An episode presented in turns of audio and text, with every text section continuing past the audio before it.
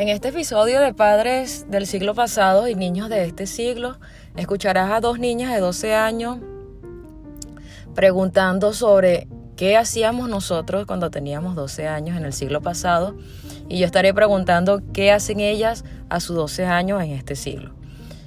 ¿Cómo pueden hacer si no tuvieran tecnología? ¿Cómo hacíamos nosotros para comunicarnos en aquel tiempo?